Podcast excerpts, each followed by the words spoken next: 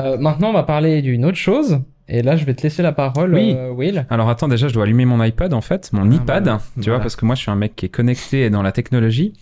Will, Et- toi, tu vas nous apporter une chronique. Oui, alors l'idée c'est qu'on, on- alors c'est une courte chronique, hein, c'est vraiment euh, l'idée c'est de lancer de nouveau un débat. Euh, donc dans l'épisode précédent, hein, pour ceux qui n'écouteraient pas d'une traite le podcast, on a parlé de logiciels, de logiciels qui nous aident à la production euh, assistée par l'IA. Euh, moi, je suis un photographe. C'est bien parce qu'on l'avait évoqué un petit peu. Moi, je suis un photographe qui apprécie particulièrement les techniques anciennes.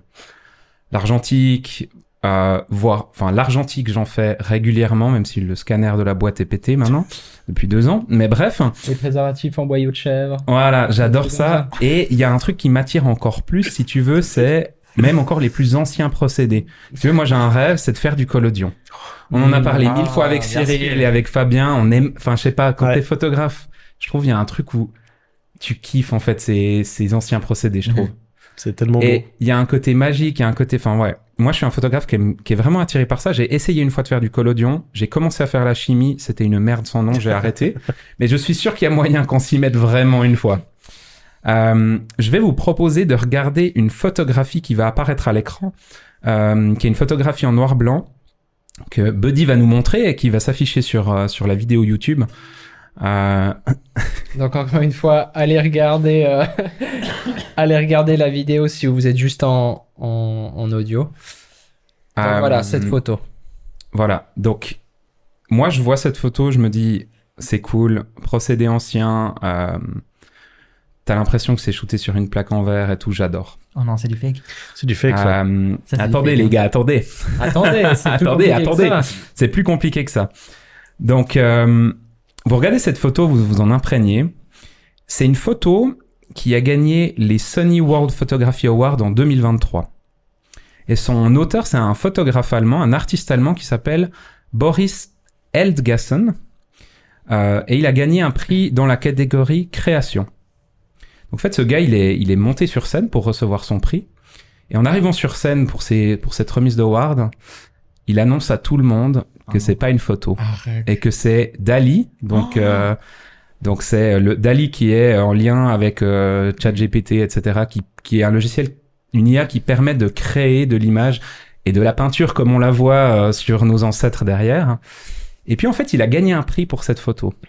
Et puis en arrivant sur scène, du coup, ben, lui, il n'avait pas dans l'idée de, de faker le truc. Il voulait pas gagner un prix. C'était pas juste son but de gagner un prix pour une photographie qui n'en est pas une. Le- c'était plus une expérience. c'était était- une expérience sociale qu'il faisait, artistique Mm. qu'il faisait. Puis en fait, du coup, il l'a débunké en direct quand il est monté euh, sur scène en disant Ok, j'annonce, en fait, c'est pas une photo, c'est l'IA qui l'a créée. Euh, Imagine quand même. Mais là, c'était... ils ont réagi comment juste? Bah, en fait, ce qui est fou, c'est que lui, il a dit direct Bah, en fait, moi, je refuse ce prix. Ah, ok. Je refuse d'avoir un prix pour ça, mais si vous tenez à me le donner, eh ben, je suis OK, mais je veux qu'il y ait une discussion qui soit ouverte chez les photographes. Wow. par rapport à cette image parce que, enfin, sincèrement, alors nous, on la voit sur un écran au loin, c'est c'est dur à dire, mais quand on regarde cette photo, et je pense que si elle était imprimée euh, sur un beau papier et tout, vraiment, on pourrait croire que c'est une photo sur une plaque de verre au collodion ou un autre procédé, peu importe. Que ça Tu, voit tu peux pas. juste nous montrer la main, la main droite de la dame, Moi, je trouve que ça se voit. l'autre droite. T'as vu l'angle? Non, non, euh, c'est- la main. regarde, C'est quoi ce- regarde les ongles. C'est Ouais. trop chelou. Je- je- alors, je trouve que actuellement, mais ça va changer. Hein, Ouais. Actuellement, là où on voit entre guillemets, C'est les où mains. on peut reconnaître, c'est principalement les mains. Ouais. Le nombre de doigts déjà, euh, Ouais, souvent, souvent, souvent ils se trompent. Ou alors les, dans le nombre de, de euh, comment? Enfin, dans, dans les ongles, et les, les, les Les détails, phalanges, les phalanges. ouais. ouais. Ouais. Mais tu vas me dire qu'ils ont pas vu que l'angle, il est défoncé à droite. Bah, si tu veux, je sais pas sous quelle forme les, les- le jury avait accès aux photos. J'ai vu quelques images backstage où c'était une exposition dans Mhm. un lieu imprimé. Donc, je, je sais pas à quel format a été imprimée cette image. Euh, en tout cas, le jury s'est fait avoir. hein. C'est-à-dire que Ouais. le jury a cru que c'était une photographie. Tu peux te faire avoir, c'est clair. Tu peux te faire avoir. Et en fait, ça posait. Lui, il voulait Ouais. vraiment partir sur la discussion. Ce qui est un petit peu frustrant dans cette histoire, et il en parle en interview. Vous pouvez refaire une, une recherche sur YouTube et vous verrez le, le- son interview. En fait, lui, ce qui l'a un petit peu frustré, c'est qu'en fait, il a voulu ouvrir une discussion avec des photographes euh, par rapport à ce prix qu'il a refusé. Euh, et puis l'organisation de ces awards a, lui a simplement répondu en lui envoyant un smiley et en le remerciant. Euh, et puis du coup, il y avait une, moi je l'ai compris comme étant un peu frustrant pour lui parce que son but c'était d'amener un sujet de discussion autour d'une table avec des photographes et de se dire mais comment est-ce qu'on on tolère ou non euh, les constructions d'IA qui ne sont pas des photographies en fait sur le principe c'est pas un, un procédé photographique et, et ce que je voulais vous proposer mais en fait c'est peut-être qu'on en parle maintenant en fait parce que cette discussion cette pour lui. discussion là pour lui en Ouais. fait parce que ce gars en fait il a pas eu de réponse de la part de, des Sony euh, euh, Photography Awards Ce qui est intéressant, c'est qu'il a peut-être pas eu de réponse. Je sais pas quand ça s'est passé. C'était en 2023. 2023 c'était euh, si je dis pas de bêtises c'était durant l'été euh, 2023 En automne 2023, il y a un appareil Leica qui est sorti avec euh, une euh, comment euh, une euh, une certification que l'image n'a pas été euh, retouchée par de l'IA. Hmm. Et, et alors je, je l'ai- je l'ai eu en main, mais j'ai pas je l'ai pas testé encore. ok Donc je, je peux pas aller très loin dans le dans l'explication. Mais je sais que Nikon travaille dessus. Je, je crois que certains ont déjà des bêta tests là-dessus. Hmm. C'est très intéressant pour la presse. C'est pour ça que j'en parle aussi un Mhm, petit peu. Voilà, ça, me- ça, me- ça me parle en tout cas. Euh, parce que ça donnerait une certification, c'est-à-dire que, que l'image n'a pas été trafiquée globalement. C'est bien. C'est très récent et ouais, je pense que c'est très important. Ce, ce qui m'étonne, c'est que un jury comme ça n'ait pas demandé un fichier RAW, par exemple. Ouais. Je sais pas si une IA peut générer un fichier RAW, ce serait intéressant de savoir. ouais ouais Euh, mais euh, en l'occurrence là, c'est d'après ce que j'ai compris, c'est vraiment une certification qui est liée au fichier RAW Mhm. qui va dire si l'image a été trafiquée ou pas. Mais tu vois, je pense que typiquement, ce genre de certification-là peut être numériquement maintenant, euh, entre guillemets, inviolable Mhm. euh, par la blockchain. Tu vois Oui, c'est ça. Et en fait, je pense qu'il y a vraiment une manière de pouvoir mettre des certifications parce que sais autant, hein. on- ben, c'est un peu le but typiquement des NFT, tu vois. Ouais, oui, d'accord, mais en fait, jusqu'à quel point sur une image, je sais pas justement. Ouais, C'est que, bah, en fait, maintenant, moi, je suis vraiment fébrile avec tout, ouais. Parce que, J'imagine que c'est lié à un numéro de boîtier, un numéro de série Ouais. de boîtier. Ouais, mais pourquoi tu pourrais pas finalement le faker? On fake tout maintenant avec ça, tu vois. je- ouais. Ben, tu peux pas faker la, la blockchain en fait. Suivant la technologie que tu utilises, tu vois. Mm. Et d'où peut-être l'intérêt de... Alors, je veux pas parler comme un expert en crypto-monnaie, tu vois, mais t- c'est censé ne pas être violable, en fait, hein, Mhm. parce que c'est décentralisé. C'est pas un humain qui, derrière, peut intervenir sur le truc. On va pas partir, je pense, plus dans ce débat, parce que je, je suis pas sûr qu'il y en ait un de nous qui soit un expert euh, Pas du tout. en blockchain, mais, euh, mais peut-être qu'il y a un lien avec ça. Mais par rapport à, à tu vois, cette euh, légitimité de créer un visuel et de le soumettre à concours, Mhm. et de... Enfin, ouais. Mais en fait, ça soulève plein de, de questionnements. En fait, j'ai un peu mille questions en tête. Mais un des questionnements, je suis là, mais toi, tu parlais des mains avant, hyper intéressant. Donc, c'est un peu des trucs où nous, humains, on arrive encore à déceler. Je pense que c'est des choses qui vont être euh, ben, travaillées par l'intelligence artificielle. À mon avis, il va y avoir un jour où on va même plus pouvoir déceler ça, à part par une certification. Ouais. Mais est-ce que cette certification est inviolable? Est-ce que elle va être mise partout? Est-ce qu'elle va être Mhm. nécessaire pour participer à des concours? Et moi, il y a plusieurs questions que, que je partage avec vous et qui se soulèvent en moi. Déjà, un, donc, c'est tous les, les gens, en fait, qui vont se prétendre photographes et arriver dans des concours prestigieux, gagner des concours alors qu'ils sont en calbut dans leur chambre et puis ils ont juste mis des prompts dans un ordi. Mhm, mhm, Ça, c'est mhm. mon premier questionnement. Et puis aussi, mon questionnement qui est un petit peu autre, c'est plus sur un aspect euh, de la fausse information. Mais ça, je pense, ça a déjà été évoqué plein de fois. Mais on parle de photos, donc Les deepfakes. voilà. Et on ça. c'est vrai qu'on en a pas que, parlé. Ouais. Tu vois, là, toi, par exemple, tu es dans la presse. Ça m'a fait un peu tilt quand tu as parlé de la presse. C'est que, bah, je sais pas, tu vois, tu, tu racontes n'importe quoi. Tu, tu, tu vois, il y a eu des, des grosses émeutes en France, par exemple. Mhm. Bah, tu sais, tu peux faire des trucs de fou. Genre, tu, Mhm. tu mets Mhm. un, un prompt qui met, je sais pas, un flic qui tue un enfant, des trucs comme ça. Ouais. Tu vois? Ouais. Et ça peut aller loin, en fait. Tu, tu peux tout faire. Et puis, t'as Gertrude sur Facebook qui va, qui va croire, en fait. C'est ce qui se passe beaucoup. c'est- Bah ouais. c'est Bien c'est sûr. clair. Ouais, bah, c'est pas réglementé. euh. Mais je pense qu'en fait, tu vois, là, on est, on, on est aussi dans une période un peu transitoire à ce niveau où on sait pas encore vraiment gérer ce, ce flux d'informations auquel on a accès, ce flux d'images auquel on a accès. Et en fait, le, le raisonnement initial, quand tu vois une image qui va te choquer ou machin, tu vas te dire, ah purée, tu, enfin, je pense que le premier truc humain, c'est d'être outré par ce que tu vois et pas de réfléchir à ce que c'est vrai ou pas, tu vois. Et peut-être qu'il y a un truc où nous, en termes d'éducation qu'on doit ça. avoir vis-à-vis de nous-mêmes et vis-à-vis des gens qui nous entourent, c'est de se Mhm. dire, mais comment est-ce qu'on sensibilise les gens autour de nous et nous-mêmes à se dire, mais attendez, allons vérifier les sources du truc avant tout. Ouais. De- depuis quelques années, il y a les grandes agences de presse mondiale, elles ont des, des, des journalistes qui sont là pour débunker, Hmm. qui, qui prennent justement ces informations qu'on trouve euh, voilà n'importe où, entre Ouais. guillemets sur les réseaux sociaux, voilà, et qui vont creuser pour savoir si c'est vrai ou pas. Euh, parce que en journalisme, il faut avoir plusieurs sources. Euh, on, remon- on essaie de remonter au, au plus loin dans le qui a fait cette image, pourquoi, euh, Ouais. euh, voilà.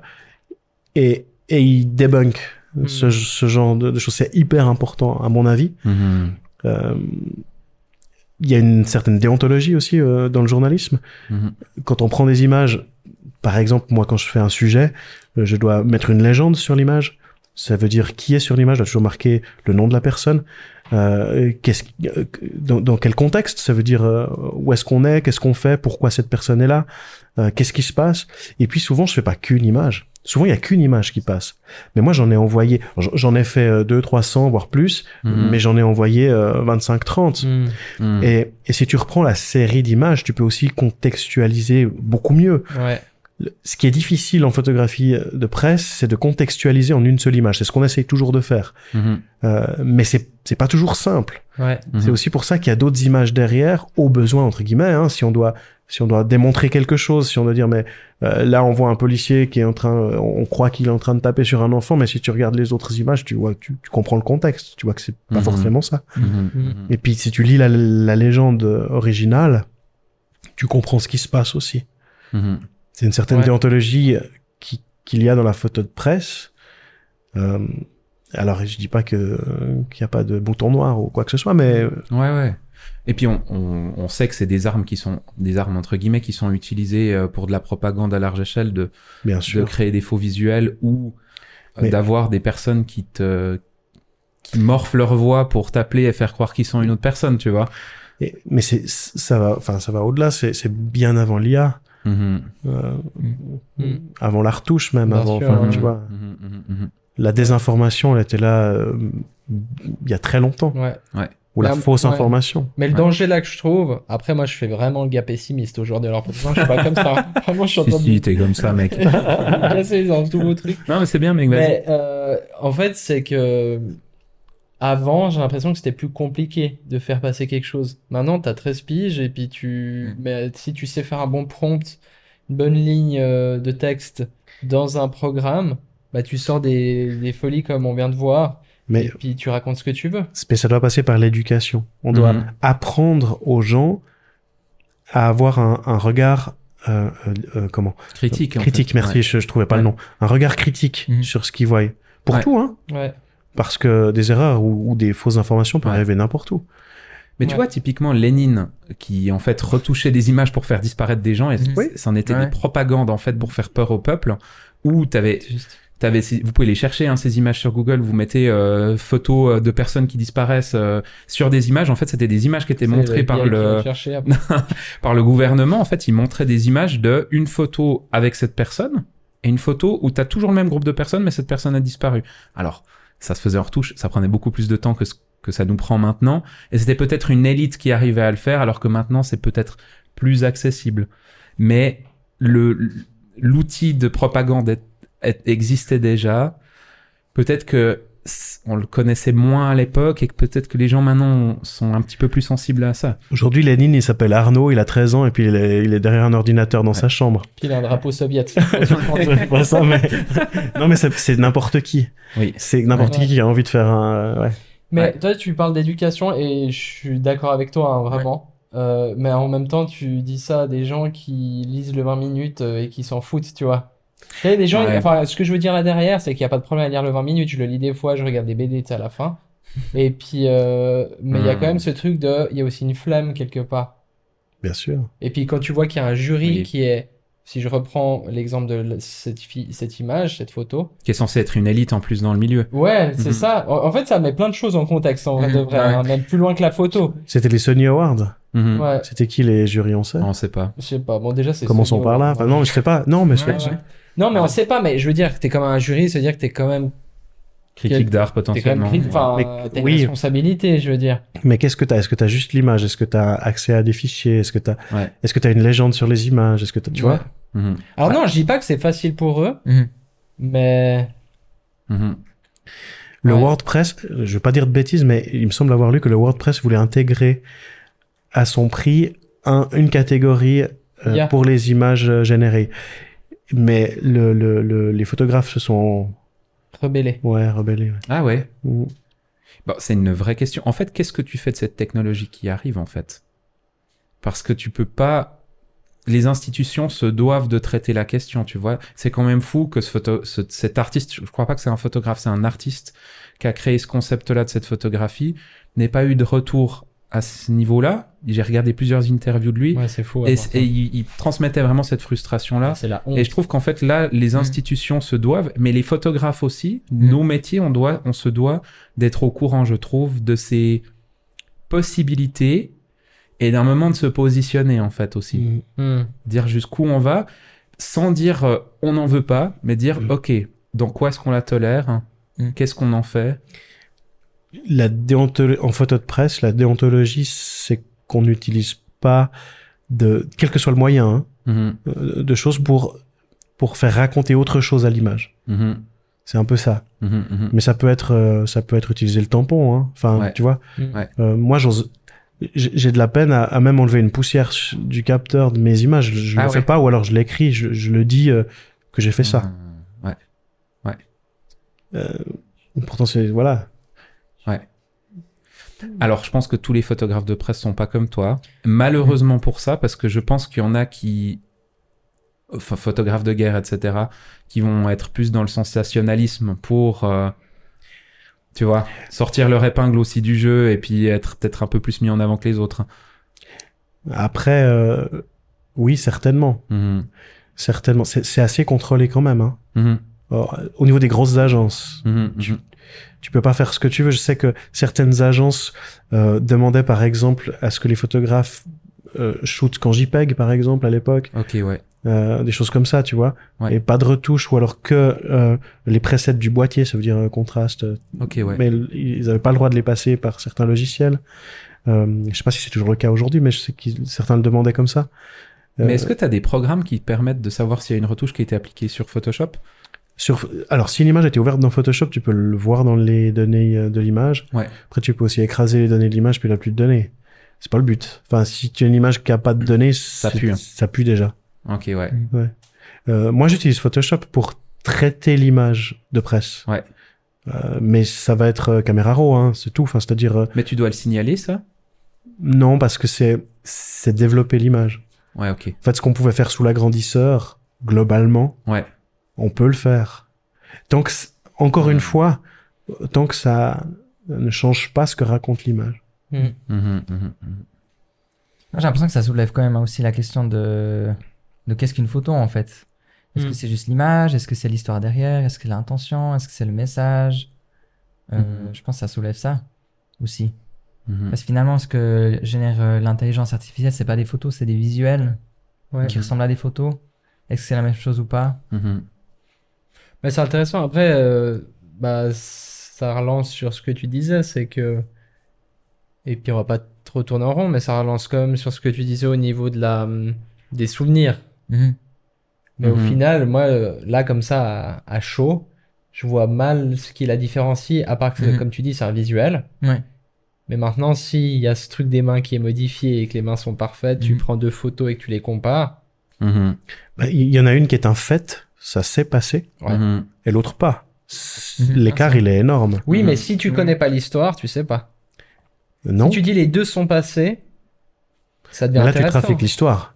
Ouais. C'est grave. Mais par contre, si c'est dans le con- dans le cadre d'un concours artistique sur un, tu vois, sur une image Mais si produite. si c'est de l'artistique, il n'y a pas de problème. Ouais. C'est de l'art. Enfin, j'entends, tu peux tout faire. Hein, Ouais, mais si c'est une compétition photographique et artistique, tu vois, c'est Mais c'est, ça, c'est, je parle pour moi. Ouais, ouais. De l'IA ne sera jamais de la photographie. La photographie, c'est écrire avec Ouais. la lumière. C'est joli. L'IA, c'est écrire avec des pixels. Enfin, Ouais. ou avec, voilà. Donc, pour moi, on peut pas parler de photographie. Hmm. Ça n'enlève rien au fait que ça soit artistique et que probablement Mm. ça demande du travail et que et qu'on peut faire passer un message avec euh, avec Bien des sûr. images générées comme ça. Hein. Ouais. C'est- deux mé- médiums différents Oui. Ouais, en fait, il faut les dissocier. Complètement. Ouais. C'est ça que tu parlais d'éducation? Il faut éduquer Oui. les gens à voir que c'est pas la Oui. même chose. Un peintre Ouais. en 1700, il pouvait raconter n'importe quoi aussi. Hein. Bien sûr. Mhm. Mm. C'était pas la réalité, c'est enfin c'était sa réalité à lui. Mais quelque part un photographe aussi, en choisissant son angle, en choisissant son regard, en choisissant. Et puis les clients qui te demandent des retouches sur leur image et puis qui veulent être un peu plus maigres et avoir la Ouais. peau un peu plus lisse, ben finalement c'est un peu comme le peintre Ça c'est de la l'époque, com. Ouais. Bah tu vois, le, le peintre de l'époque, sûrement que que Louis, quand il lui a demandé de faire une peinture, il a dit gonfle-moi le pantalon, tu vois. J'imagine. hein. Il y a un truc comme ça qui a dû exister à un moment donné. Sûrement. Ah si ouais. j'avais été roi, j'aurais demandé ça. T'as pas besoin. Tu l'as gonflé le pantalon là? Non, non, ils, a- ils, a- ils ont cadré voir. plus haut. On a des fois des politiques, euh, des personnalités qui nous demandent d'enlever des photos parce qu'ils se trouvent pas beaux dessus. euh, Ah ouais. sur les- Bah t'es dans des métiers où tu dois tellement gérer ton image en fait. Ouais. Mm. Bah par rapport à ça, peut-être dernière aparté euh, qui, qui rejoint un peu ça, euh, je me suis connecté sur Facebook. Ça m'arrive tous les six mois. Pour aller Je me jouer à Candy Crush. jouer à Candy Crush, voir mes scores. Farmville. Non, c'était Simulator. Non mais je me suis connecté et j'ai ma cousine euh, qui vit aux États-Unis. Et tout d'un coup, je vois trois portraits d'elle sur Facebook, mais des portraits corpaux tellement bien. J'étais là, ah ouais, c'est un bon photographe qui a fait ces portraits corpaux. J'aurais été fier de réaliser ça. Et puis en fait, c'était un truc généré par euh, IA, Ouais. sûrement par Dali. Et je vois le truc et j'étais là, putain, mon métier est mort en fait. Enfin, en termes de, tu es quelqu'un qui bosse dans une boîte. Tu veux faire une photo de CV ou tu veux une photo LinkedIn et tu te dis, est-ce que je vais faire, je vais payer un photographe 500 balles pour réaliser une série de portraits, enfin je dis un prix au bol, hein. Euh, réaliser une série de portraits de moi et puis avoir des visuels de moi à un moment donné, sachant que je sais très bien que j'ai la ride du lion que j'aime pas, que j'ai euh, 3 kilos en trop et que blablabla, ou est-ce que je m'en fous parce que c'est une image LinkedIn qui est absolument petite sur un écran et surtout sur un iPhone et je la génère par, Dali et en fait j'ai un visuel de moi parfait. Mais on en revient à ce que je disais tout à l'heure. Si tu reviens 25 ans en arrière, il y avait des tireurs qui tiraient les photos. C'était Mhm. un métier, ça s'apprenait. Hein. C'était Mhm. photographe de laboratoire. Il y en a plus aujourd'hui. Enfin, Mhm. c'est plus un métier qui s'apprend à ma connaissance. Enfin, Mhm. qui s'apprend en, en apprentissage, j'entends. Ouais, ouais. Et il y en a plus beaucoup qui, qui existent. Mais c'est pas pour autant qu'il y a moins de photographes. Mm. C'est Mm. notre métier, il- il est, il est à un virage. Euh, Mhm. Probablement que euh, des shootings produits, euh, des shootings comme tu dis, euh, euh, corpos, euh, des portraits d'entreprise, on en aura moins Mhm. parce qu'ils seront plus générés par d'autres. Mais est-ce est-ce que comment Est-ce que c'est dommage? Je suis pas sûr. Ouais. Euh, et, et puis il faudra des gens derrière les machines pour pour leur Ouais. dire ce qu'on veut aussi. Et notre métier, il va il va axer sur d'autres photographies. C'est vrai. Tout comme tu as, t'en parlais avant, de gens qui vérifient l'authenticité, qui débunkent dans la presse. Et ben en fait, tu vois que les gens qui sont engagés auprès des réseaux sociaux pour éviter justement les fake news, il y en a beaucoup. Typiquement, ben, chez X, Twitter, ça pose un gros problème parce que la moitié, ils ont été virés puis qu'il n'y a pas assez de gens qui, qui régulent en fait le réseau social. Et ben du coup, en fait, tu, je pense que là aussi, tu as un changement de métier en fait. C'est Mm. plus euh, la personne qui va peut-être gérer la plateforme parce qu'il y a l'IA qui l'aide à la gérer plus vite. Mais sur le debunk, eh ben peut-être que l'IA est pas d'une assez grande aide et que du coup, il y a plus de gens qui sont là comme modérateurs. Enfin, là encore un Mhm. changement de métier. Ouais. Merci les gars pour cette conversation. Il y a- ça soulève plein de questions. Je pense que Mhm. vous avez plein de questions chez vous. Euh, mais, euh, mais on n'en sait pas plus en fait, donc ça sert à nous les poser. Mais, ouais, mais, que- mais continuez par contre à vous questionner parce qu'en fait, je pense que c'est central de même si on est aidé parce que moi le premier quand euh, j'ai un mail relativement complexe à écrire et que je suis pas très bon en orthographe ben j'utilise ChatGPT pour euh, m'aider à bien formuler le mail quand c'est très important bien. ouais j'écris bien ces temps hein. ben en fait c'est de rester malgré tout en utilisant ces aides qui nous permettent d'aller plus loin et d'être peut-être un peu augmentés, parce que c'est un peu, euh, Mm. c'est un peu le but quand même de s'augmenter, euh, bah de pas perdre de vue qu'il faut conserver cette curiosité de développer son intellect euh, Mm. pour rester sensible à ces questions malgré tout. Puis il y a une chose quand même qu'on peut pas enlever, c'est cette sensibilité.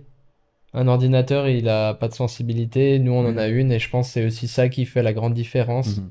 C'est que tu vas pas pouvoir poser un ordinateur sur la plage et qu'il te prenne une photo avec une conscience de... Voilà, tu vois, c'est quand même toujours un humain. Enfin, j'essaie de me rassurer un peu, les gars. Mais c'est un peu Ah, un humain à la Ouais. fin. Ah, tu sais, même un prompt, en fait, c'est un humain qui va te dire des Mhm. trucs avec ses émotions. Tu vois, Mhm. tu vois ce que je veux dire? Donc, je pense Mhm. qu'il faut pas qu'on soit effrayé. Je me rassure là. Mais je pense pas qu'il faut qu'on soit effrayé. euh, parce que finalement, en fait, ce qui nous dissocie d'un ordinateur, bah, c'est la sensibilité. Et c'est ça qui sera toujours notre patte à nous. Jusqu'à dans deux ans quand ils auront trouvé un moyen de nous remplacer pour le grand Voilà. remplacement. C'est ça. c'est ça. C'est pour ça qu'il faut être gentil avec les machines. Ouais, c'est ça. Merci les gars, en fait, Merci beaucoup, hein. euh, d'avoir été avec nous. C'était vraiment un plaisir. Mhm. Merci à toi Cyril, merci à toi Fab. On vous souhaite euh, plein de bonnes choses pour cette, euh, cette année 2024. Et puis, euh, n'hésitez pas à aller les suivre sur les réseaux sociaux. Il y aura toutes les informations, bien Mhm. sûr, en description, comme d'habitude. N'hésitez pas aussi à aller nous suivre sur les réseaux sociaux pour rien ne manquer. Euh, Spotify, Apple Podcasts, Deezer, etc., etc. Merci Will. Merci François. C'était un plaisir. C'était cool. Toujours chic comme d'habitude. Et puis on vous dit, euh, on vous dit à la, à la semaine prochaine pour un prochain épisode. Portez-vous bien, ciao ciao.